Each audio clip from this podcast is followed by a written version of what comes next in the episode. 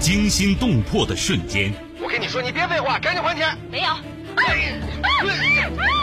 你不还钱，骗我的感情，骗我钱。悬念迭出的事件。杨毅，你不要喊，已经晚了，谁也救不了你了。法律，法律会替我报仇的。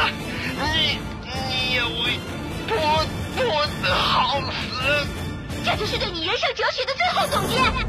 人性善恶，爱恨情仇。王恒，你说什么呢？我一直拿你当干儿子。什么干儿子？我才不是你干儿子呢！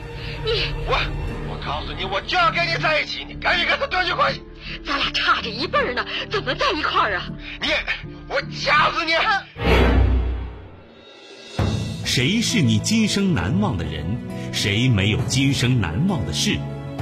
难忘今生，淮南带您看尽世间百态。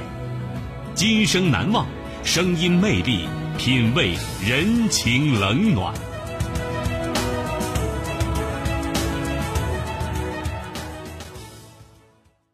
欢迎您收听《今生难忘》，我是淮南。事件回顾：时间，二零零六年；地点，黑龙江；人物，龚润博；事件，变态杀人魔。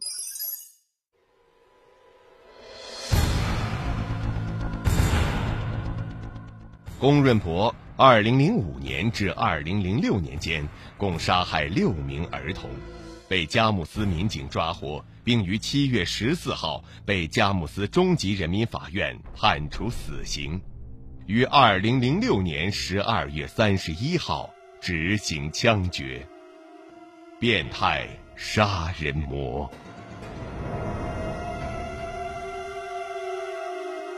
变态的欲望。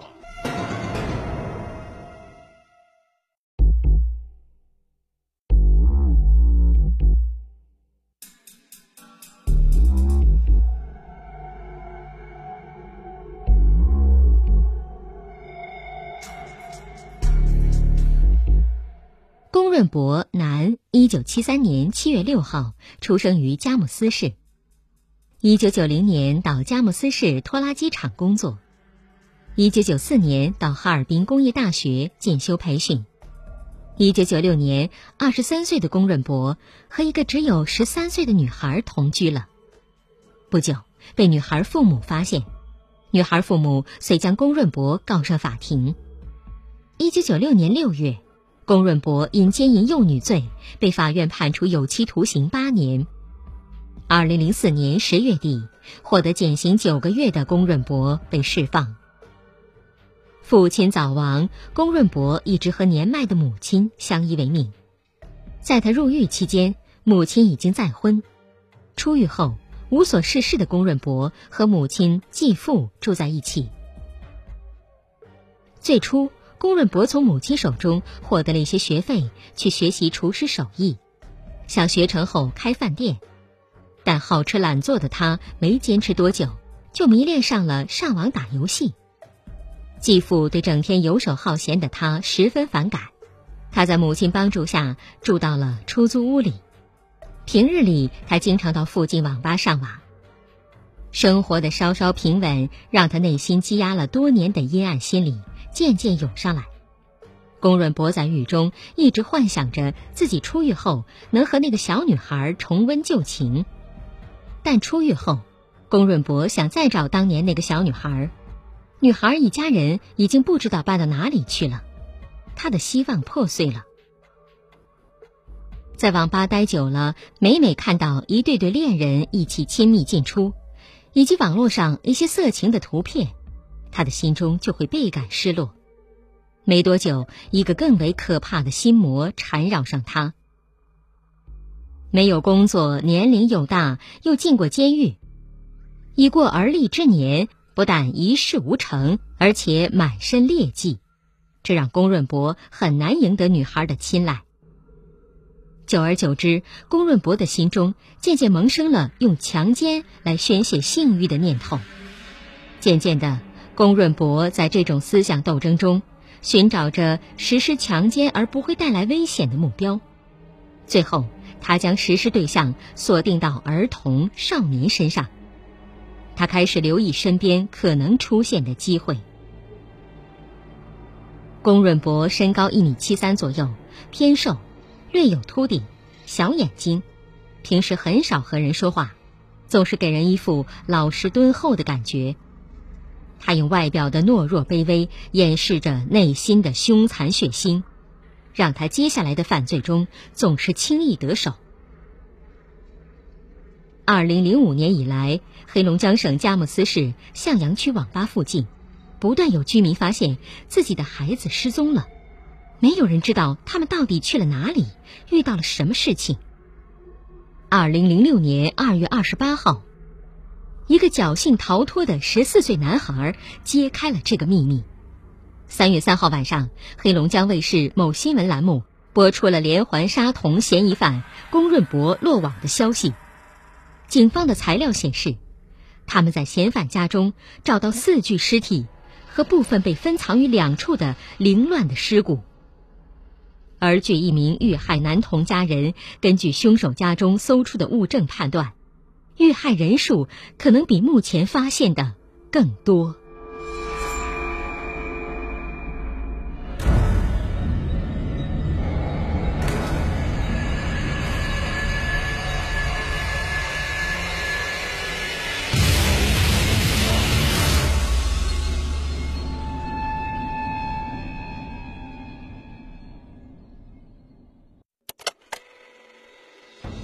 欢迎您继续收听《今生难忘》，淮南带您看尽世间百态，声音魅力，品味人情冷暖。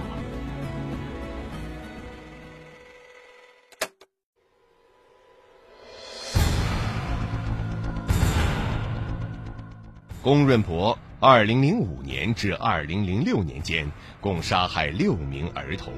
被佳木斯民警抓获，并于七月十四号被佳木斯中级人民法院判处死刑，于二零零六年十二月三十一号执行枪决。变态杀人魔，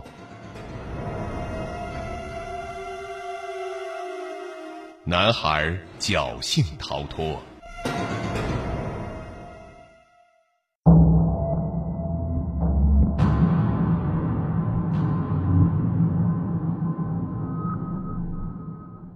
在佳木斯市殡仪馆的解剖台上，小龙的尸体被清洗了四遍之后，陈玉芳夫妇才能认出他们十六岁的儿子。四天来的心中不祥预感终于得到确认，孩子被人杀死了。不过，在二月二十八号晚上，在四具男孩尸体面前，他们还无法做出准确的辨认。尸体早已变形变黑，且腹中脏器已被掏尽。陈玉芳说：“尸体的样子实在是太惨了，我都看不出来哪个是我的孩子。”小龙的右耳被割下，腹部也被剖开，里面的内脏已经没有了，左胳膊和右肋骨处有显著伤痕。龚润博招供，另外三具尸体分别是小田、小马和小袁。这几个男孩在死前都遭受到他的性侵犯，他们的尸体连续多日都放在龚润博入睡的炕上。除了四具尸身，警察还依据龚润博的口供，在其家中找到一些尸骨。这些尸骨的一部分被放在两个两尺高的大水桶中。铜顶已被水泥封死，另一部分则被放在一个倒扣的方形炕桌内，尸骨高高的堆起，被水泥封死后形成一个半圆形。警察花了两个小时左右的时间才把水泥砸开。这个过程中，警察还带陈玉芳夫妇去辨认死者的衣服，他们认出了儿子的棉衣裤和内裤。警察说。我儿子的羽绒服和鞋，嫌犯正穿着呢。除了嫌犯穿的那双，地上还摆了十一双鞋。三月四号下午，陈玉芳再次接到通知，前往佳木斯第八小学附近的一片废墟上认领衣服。这一次，地上是十双灵异之鞋。这些衣服和上次认领的都不是同一批。陈玉芳判断，死者可能比目前发现的更多。龚润博是在二月二十八号下午四点左右被抓的。这天，小龙的父亲看见一个小男孩带着警察在附近打转，围观的人说，他正带警察找一个专杀小孩的杀人犯。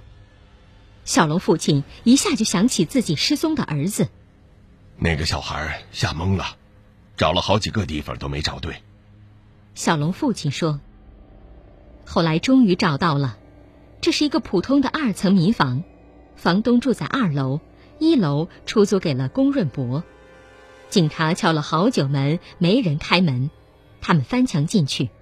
小龙父亲说：“警察进去之后，在一楼的炕上发现了四个男孩的尸体，并把他们给运出来了。”患有心脏病的他当时就瘫倒在地。此后不久，龚润博在附近网吧被抓获。当陈玉芳夫妇在当天下午四点多赶到刑警大队时，看见报案的小男孩小海和他的母亲、舅舅也在那里。小海舅舅向他们讲述了报案前发生的事。小海是在网吧被龚润博引诱到其住处的。进屋后，龚润博拿刀威胁小海，并在他的鼻梁处用刀划了一个口子。小海看到炕上床单下覆盖着几个人的尸体，龚润博威胁小海：“我告诉你，你如果不听话。”你的下场和他们几个一样。十四岁的小海很惊恐，祈求犯罪嫌疑人不要打他。在被搂着睡了一夜后，他骗犯罪嫌疑人说这里很冷，他家人都外出不在家，能不能上他家住？犯罪嫌疑人问他：“你家里有钱吗？”小海回答说：“不知道，你可以去翻一翻。”龚润博就真的去了小海家。到小海家一看，家里好多人。小海当时没有说话，龚润博也没有轻举妄动。看到失踪一夜的儿子回来，小海妈妈很高兴，还谢了龚润博。龚润博转身告辞，没过多久又上来对小海妈妈说：“他有点感冒，没有别的事，别问他了。”小海妈妈得知了儿子的恐怖经历后，首先想到搬家或给孩子转学，但小海舅舅得知此事后，他们决定报警。刑警队经过一个多小时寻找，找到现场，并在房内发现四具男孩尸体。刑警队对现场进行走访，查出再次居住的人为龚润博，并对其母亲家经常出入的地点网吧进行布控。在二零零六年二月二十八号十六点多，网吧内将其抓获。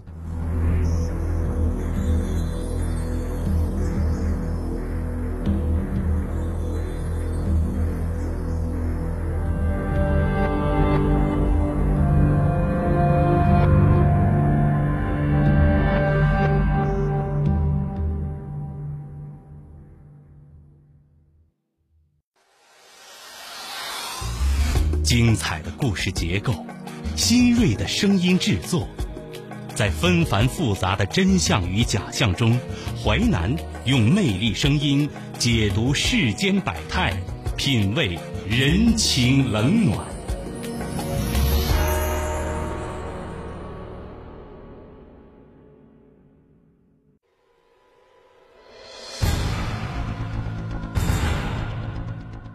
龚润博。二零零五年至二零零六年间，共杀害六名儿童，被佳木斯民警抓获，并于七月十四号被佳木斯中级人民法院判处死刑，于二零零六年十二月三十一号执行枪决。变态杀人魔。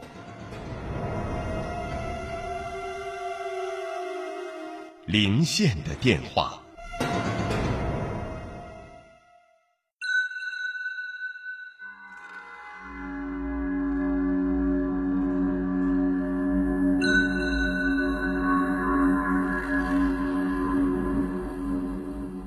陈玉芳家儿子小龙是在二零零六年元旦的前一天失踪的。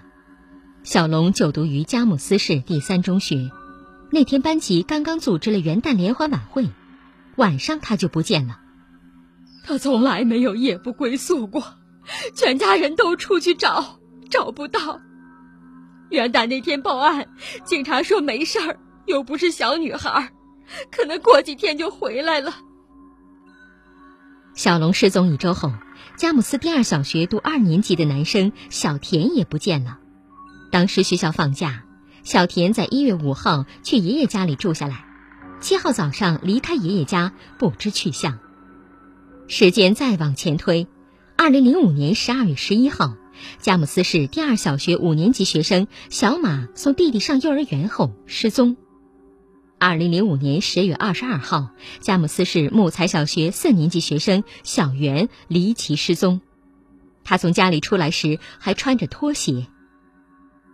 二零零五年三月十六号，佳木斯市第二小学读二年级的十岁女孩小丽放学后再也没有回来。这些失踪的孩子的家都相距很近，在网吧附近一二公里处。小田失踪的当天，他的亲人还蒙在鼓里，爷爷以为他已经回家了，妈妈以为他还在爷爷家。失踪的第二天，一月八号下午一点多，住在小田家的表哥接到来自佳木斯汤原县的电话，电话里小田说：“我找我妈妈。”小田表哥回忆：“我要晚上才回去，你晚上打我电话吧。”当天下午四点多。同样来自汤圆的电话出现了一个陌生男子的声音：“知道二小学的垃圾桶吗？”表哥说：“有印象。”那个男子说：“你告诉小田他妈，往里扔钱。”表哥说：“你扯吧，扔什么呀？”那边电话就挂了。察觉不对劲，表哥很快知道他表弟失踪了。当天晚上，他们就报了案。根据警方在汤原的调查结果，打电话者三十多岁，个子不是很高。除小田表哥之外，汤原这个电话还打到小龙和小袁的亲属家，是他们确认失踪男孩是被同一人所挟持。龚润博租住地距派出所只有二三百米远，距离王志斌家则更近，只有一百多米。他在孙女小丽失踪后，找了记者发了一篇关于小丽失踪的报道。报道刊发的当天，就有警察带着警犬来到他家。警犬叼着小丽的一只鞋在前面跑，进了龚润博租住的院子。警察也跟了进去，但王志斌和其他群众被阻在院外。龚润博的房东在院里生产白酒，女房东吵起来：“你们哪里是找孩子啊？你们是来打假来了啊！给我出去！”他把警察给骂了出来。在警察从龚润博租住的院落走出来之后，附近又连续有多位孩童失踪。二零零六年七月十三号，佳木斯市中级人民法院不公开审理了此案。法院认为，龚润博诱骗猥亵儿童，杀害多人，其行为已构成故意杀人罪、猥亵儿童罪。龚润博犯罪手段极其残忍。所犯罪行极其严重，应予以严惩。法院作出一审判决，龚润博犯故意杀人罪，判处死刑，剥夺政治权利终身；犯猥亵儿童罪，判处有期徒刑五年，决定执行死刑，剥夺政治权利终身，赔偿各附带民事诉讼原告人死亡赔偿金合计六十六万一千八百四十元。此次庭审历时三个小时，庭审过程中，龚润博对检察机关指控的犯罪事实供认不讳。宣判以后，龚润博当庭表示不上诉。二零零六年十二月三十一号，龚润博被依法执行枪决。黑龙江某律师事务所律师陈红就此案发表观点。龚润博诱骗猥亵儿童，杀害多人，让人震惊。这种案件的发生虽然是个别偶然现象，但对人的安全感是极大的威胁。当然，我们也不必为此感到危机四伏。毕竟我们的社会坏人是极个别的。从未成年人角度来讲，中小学生虽然年龄尚小，但已经不同程度的接触了社会。目前社会治安中仍然存在一些问题需要解决，社会上还存在违法犯罪现象，学生遭到不法分子侵害的情况也时有发生。所以，大家很有必要学会正确认识遇到的人和事，明辨是非，区分善良和丑恶。提高预防各种侵害的警惕性，消除对危险的麻痹和侥幸心理，同时要树立自我防范意识，掌握一定的安全防范方法，增强自身的防范能力，使自己在遇到异常情况时能够冷静机智、勇敢地去应对。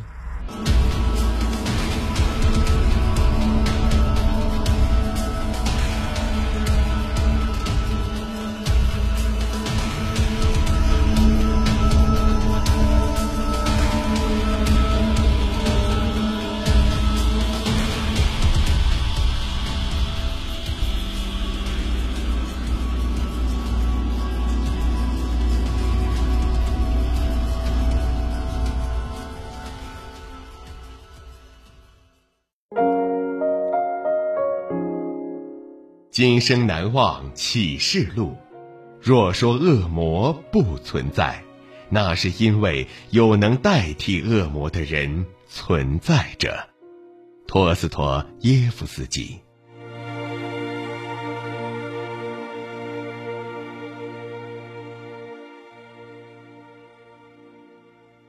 纪实小说剧《今生难忘》，编辑制作淮南，演播淮南一心，播出时间。周一至周五十七点三十分至十八点，您还可以通过吉林广播网、蜻蜓 FM 在线或点播收听。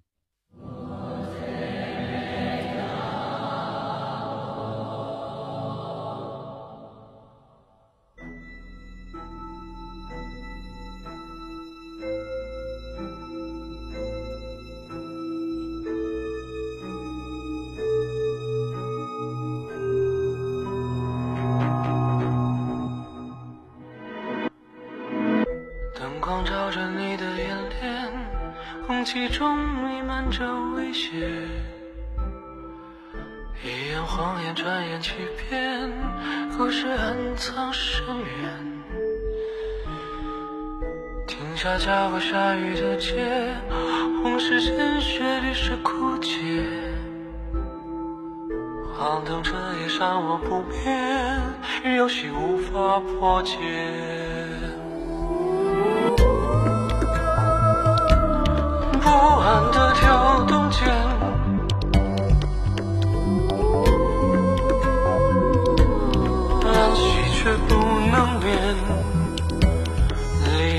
历历浮现，被戏将他的唇齿打成了死结，受旁人冷眼，人心不能搁浅。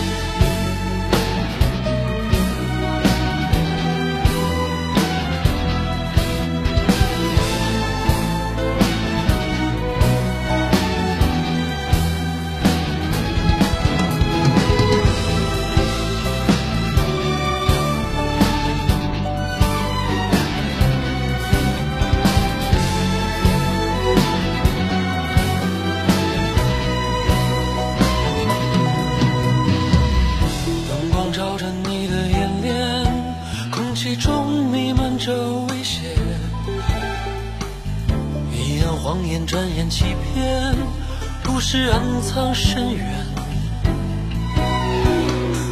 停下脚步，下雨的街，红是鲜血，绿是枯竭。这夜山我不眠，有需我来破解。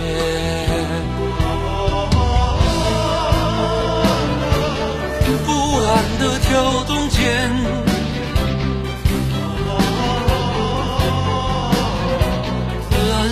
却不能眠，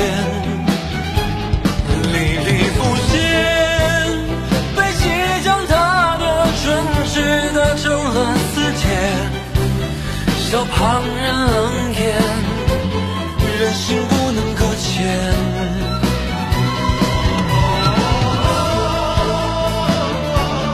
苍天日月可见。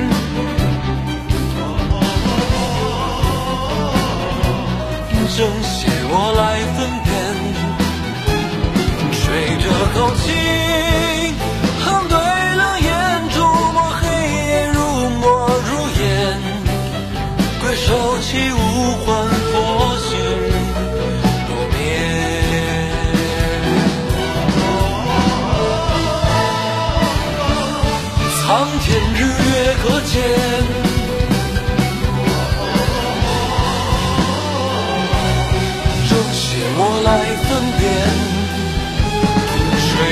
如今，红，对冷眼，触摸黑夜，如墨如烟，归收起无欢